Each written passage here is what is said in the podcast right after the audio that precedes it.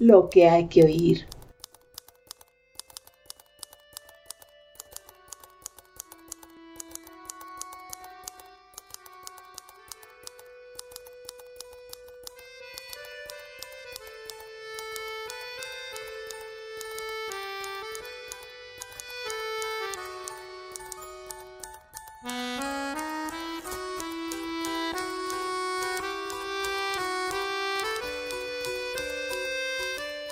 Esto es por arte de palabras.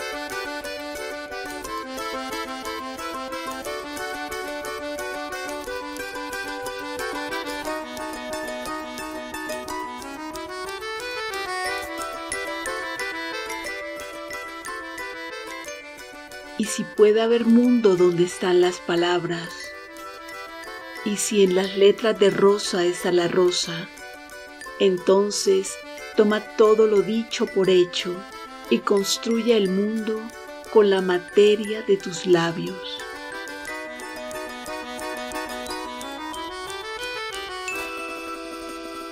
Por arte de palabras.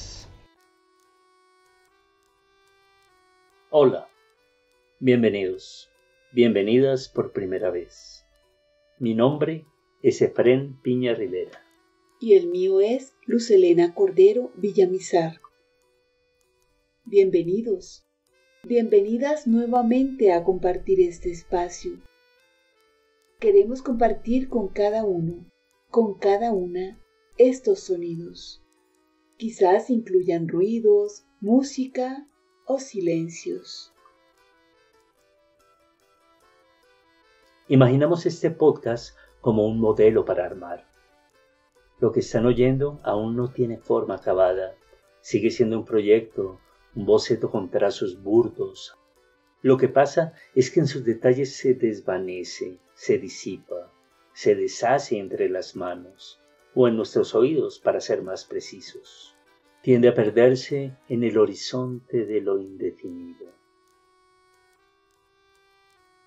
Un modelo para armar, como en los juegos literarios propuestos por Julio Cortázar, o como en los tejidos de imágenes y relatos construidos por Ítalo Calvino. Parece claro que este podcast tiene que ver con el mundo de la literatura. Sí, es así. Pero queremos que sea algo más. Queremos que convoque otras palabras Imaginamos este podcast como cualquiera de esas muñecas rusas que se contienen unas a otras. Aquellas matrioscas tan populares, siempre diferentes y cada una con algo oculto en su interior. Así es, una muñeca bella y pulida por fuera y con algo no muy claro por dentro, ni siquiera para nosotros. Algo deliberadamente incierto, una matriosca hecha de palabras. Imaginamos este espacio sonoro como una superposición de contenidos, de formatos y personajes que se conjugan a veces a través de una conversación, a veces tropezándose o solo alternándose de forma espontánea y siempre desde la complicidad de las palabras. Lo que hay que oír. Por arte de palabras es el nombre que elegimos para este podcast porque la gran invitada es la palabra y su arte.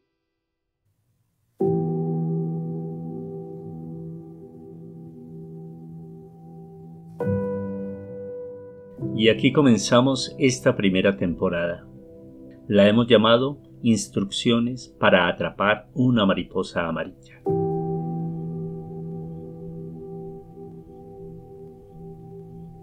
Con este nombre queremos hacer notar que las palabras son como celazos, que atrapan imágenes y conceptos y se plasman luego en textos, en poemas, en versos. La poesía es el tema en el comienzo de este podcast, por arte de palabras, porque queremos que ella llegue aquí con sus razones.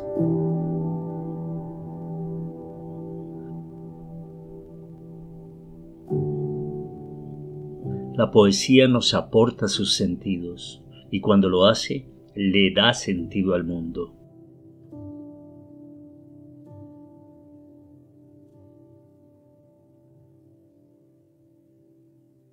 El nombre de esta temporada, la primera, Instrucciones para atrapar una mariposa amarilla, no es original. Nuestra querida poeta Lucelena Cordero nos comparte el poema de donde nos llega. Escuchen Instrucciones para atrapar una mariposa amarilla.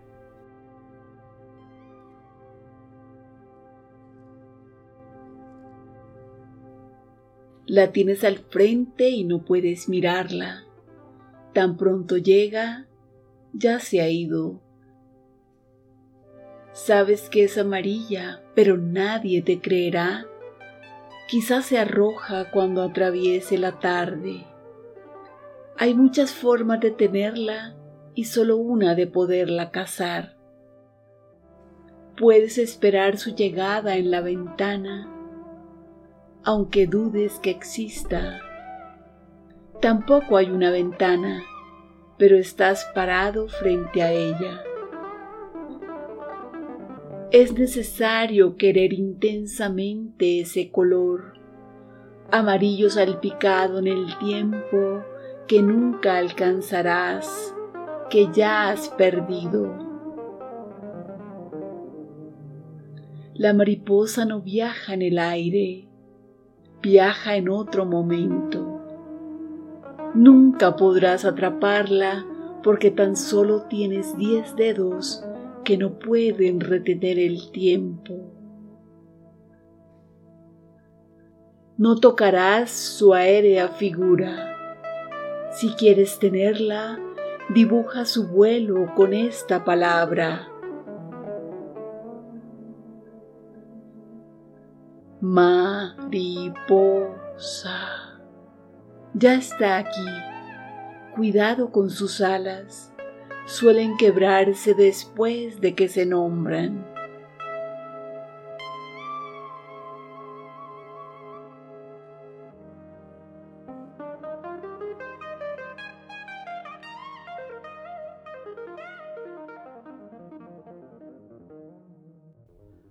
Durante los siguientes nueve capítulos viajaremos por distintos mundos y territorios de la condición humana, a través de esta nave poética. Hablaremos y oiremos reflexiones y evocaciones sobre sueños, sobre formas de resistencia y sobre el cuerpo. Nos veremos con el humor y con la muerte. Quizá nos encontremos con ensueños y pesadillas, también aludiremos al poder, a la fuerza y al dolor, a la asfixia y a la angustia del insomnio. ¿Por qué decir nombres de dioses, astros, espumas de un océano invisible, polen de los jardines más remotos? A veces en la noche yo me revuelvo y me incorporo en este nicho en el que hace cuarenta y cinco años que me pudro. Y paso largas horas oyendo gemir al huracán o ladrar los perros, o fluir blandamente la, la luna. Repica el congo solongo, repica el negro bien negro, congo solongo del songo, baila yamboso. Pero hay días en que me despierto muy mujer y te miro dormir ensimismada y te contemplo como una reliquia antigua de gran valor como, si nada, las personas van y vienen por las habitaciones en ruina, hacen el amor, bailan, escriben cartas. A menudo silban balas, o es tal vez el viento que silba a través del techo desfondado. calles que ahondan el poniente, una habrá, no sé cuál, que he recorrido ya por última vez, indiferente y sin adivinarlo si nos duele el dolor en alguien, en un hombre al que no conocemos pero está presente a todas horas, y es la víctima, y el enemigo, y el amor, y todo lo que nos falta para ser enteros.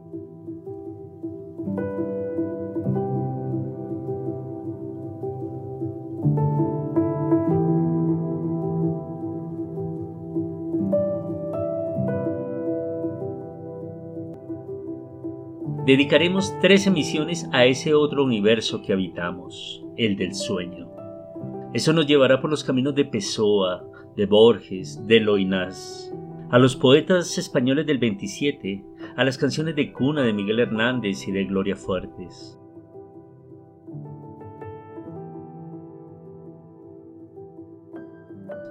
Y nos enfrentaremos a la aporía de algunas preguntas sin respuesta sobre el sentido de lo real y de lo onírico.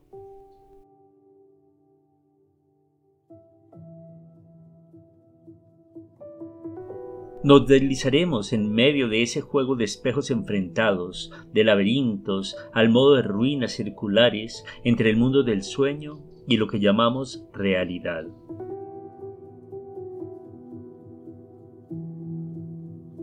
Alejandra Pizarnik y su culto a la noche, los despertares de Eugenio Montejo, ellos también harán parte de estos episodios.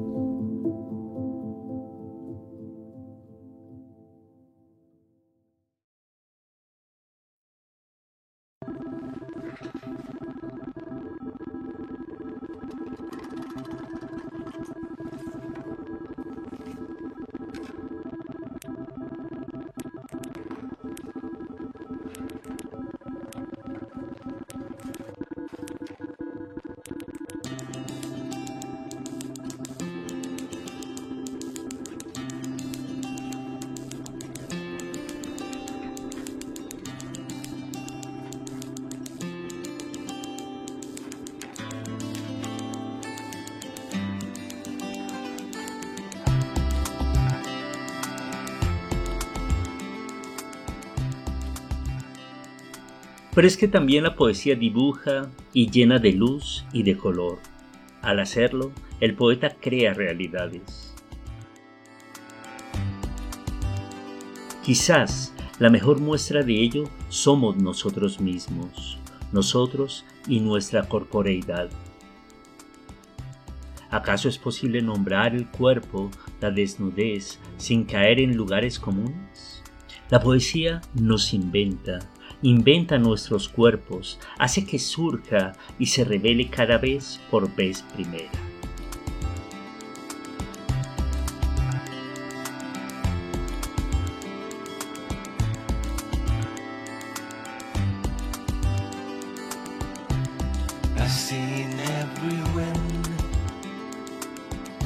Ese, el cuerpo, es el tema de otros episodios en esta misma serie.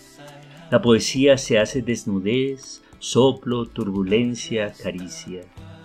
Es también la experiencia que fusiona lo material en cada uno con aquello que algunos llaman alma.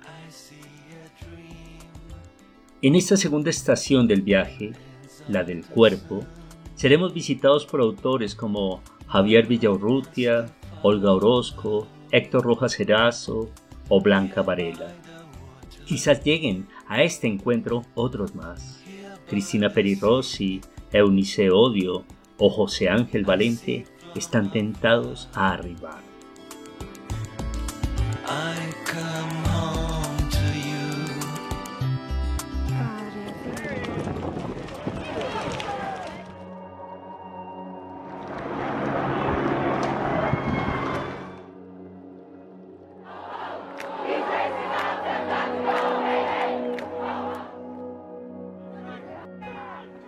Finalmente, en nuestra serie con instrucciones para atrapar una mariposa amarilla, entraremos a la poesía por una tercera puerta, la de las resistencias.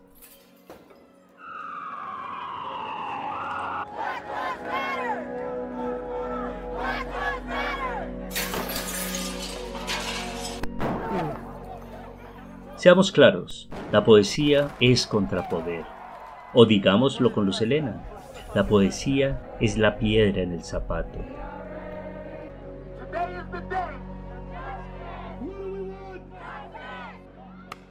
La voz de Juan Manuel Roca se cruzará con la de Tiago de Melo, la de Rubén Darío y César Vallejo. Y qué mejor espacio para compartir el humor poético como sarcasmo o ironía, o para hablar de la política de lo cotidiano y las maneras de resistir. La poesía es para Juan Manuel Roca la araña que sube por la escoba que la barre. La sola imaginación es subversiva es una suerte de resistencia espiritual. Muchas mujeres poetas tienen aquí todo para compartir y confrontar. Rosario Castellanos, o las rusas Ana Akhmatova o Marina Svietayeva, la colombiana Emilia Yarza y la polaca Simborska. En ese momento del viaje no es extraño vernos agobiados por la patria que nos duele o navegar entre temas cotidianos que adquieren dimensiones inusitadas.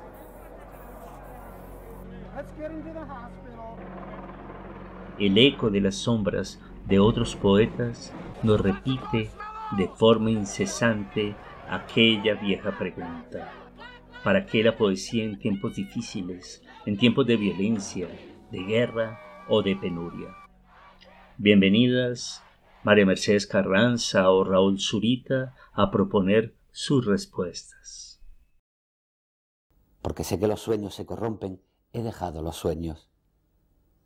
Pero cierro los ojos y el mar sigue moviéndose y con él mi deseo y puedo imaginarme mi libertad, las costas del Cantábrico, los pasos que se alargan en la playa y o la conversación de los amigos. Tan suavemente que no lo sientes ay de ti que duermes navegando. Y a tu lado espero con deseo y con ternura que despiertes, bella y ronroneante como una gata. Si nos duele la vida, si cada día llega desgarrando la entraña, si cada noche cae convulsa, asesinada. Diferente y sin adivinarlo, sometido a quien prefijo omnipotentes normas y una secreta y rígida medida a las sombras, los sueños y la forma. Tamba, tamba, tamba, tamba, tamba del negro que tumba, tumba del negro caramba, caramba que el negro tumba. En esta casa los vivos duermen con los muertos, imitan sus costumbres, repiten sus gestos y cuando cantan, cantan sus fracasos.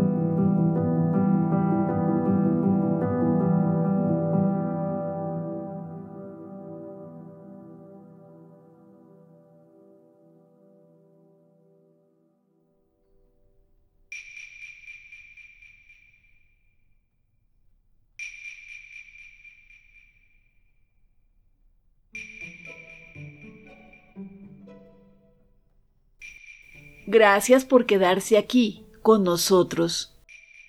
Gracias por sumarse a este viaje con y por las palabras. Lo que hay que oír.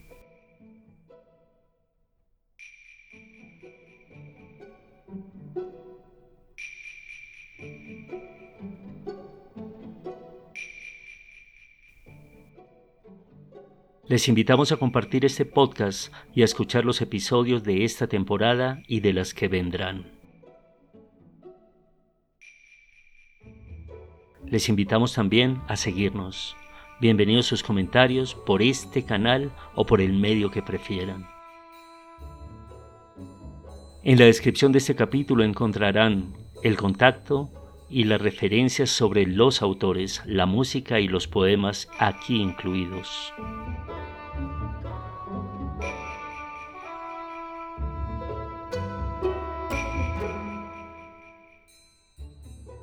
Si visitan nuestra página www.porartedepalabras.com, allí también encontrarán estos y otros textos, poemas y autores.